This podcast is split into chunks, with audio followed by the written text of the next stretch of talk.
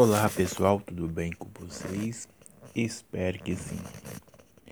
Começando mais um capítulo do livro As Pontes de Desvalor Feminino. E com o título da mensagem de hoje é Dedo Podre nas Escolhas. O nosso título da nossa mensagem do capítulo 4 é Dedo podre nas escolhas. E querendo ou não, diante de tantas situações, seja elas antigas ou dos tempos atuais, a grande realidade é que o julgamento cai mais para o lado do fluxo feminino do que masculino. Porque muitas vezes a parte masculina também tem os dedos podres nas suas escolhas, nas suas decisões.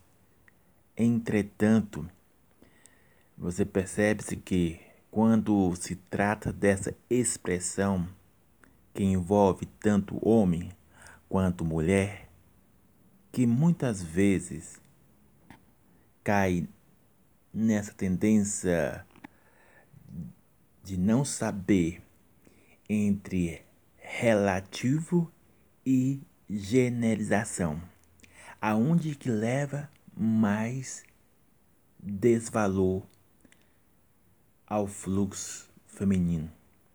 Todas as vezes quando alguém não sabe filtrar o fluxo do relativo e generalização. Generalização. Leva a todas as mulheres a um rebaixamento bem profundo, gerando feridas, gerando trauma, gerando limitações em outros aspectos que leva prisão, seja ela emocional, sentimental, sexual,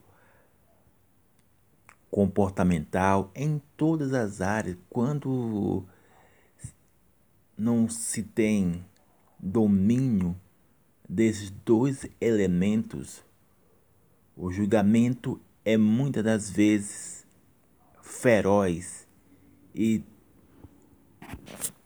essa é a grande realidade. Em vez de ter empatia, se gera mais julgamento, onde cada vez mais gera os desvalores femininos. Por isso, para não entrar no fluxo demasiado de frustrações, seja você qual for mulher, você precisa estar atento no seu devido valor, não segundo o que os outros pensam, ou muitas vezes segundo o que a sua alma pensa, mas segundo o que diz a Bíblia, que você é muito valiosa. Que você é muito valiosa, independente de terceiro. Porque a grande realidade que acontece nos dias de hoje, até mesmo antigamente, seja no natural ou espiritual, ocorre muitos preconceitos e limitação seja por lado espiritual, alguém sendo pastora ou até mesmo alguém motorista de automóvel.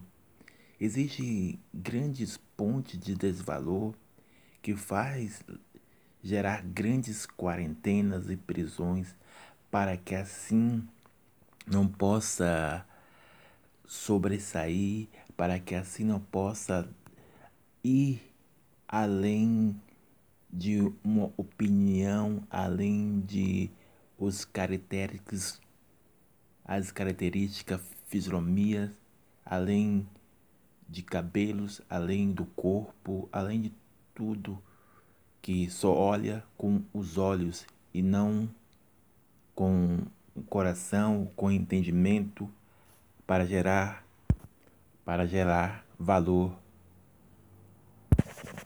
Lembre-se, Jesus não olhava a fisionomia, mas sim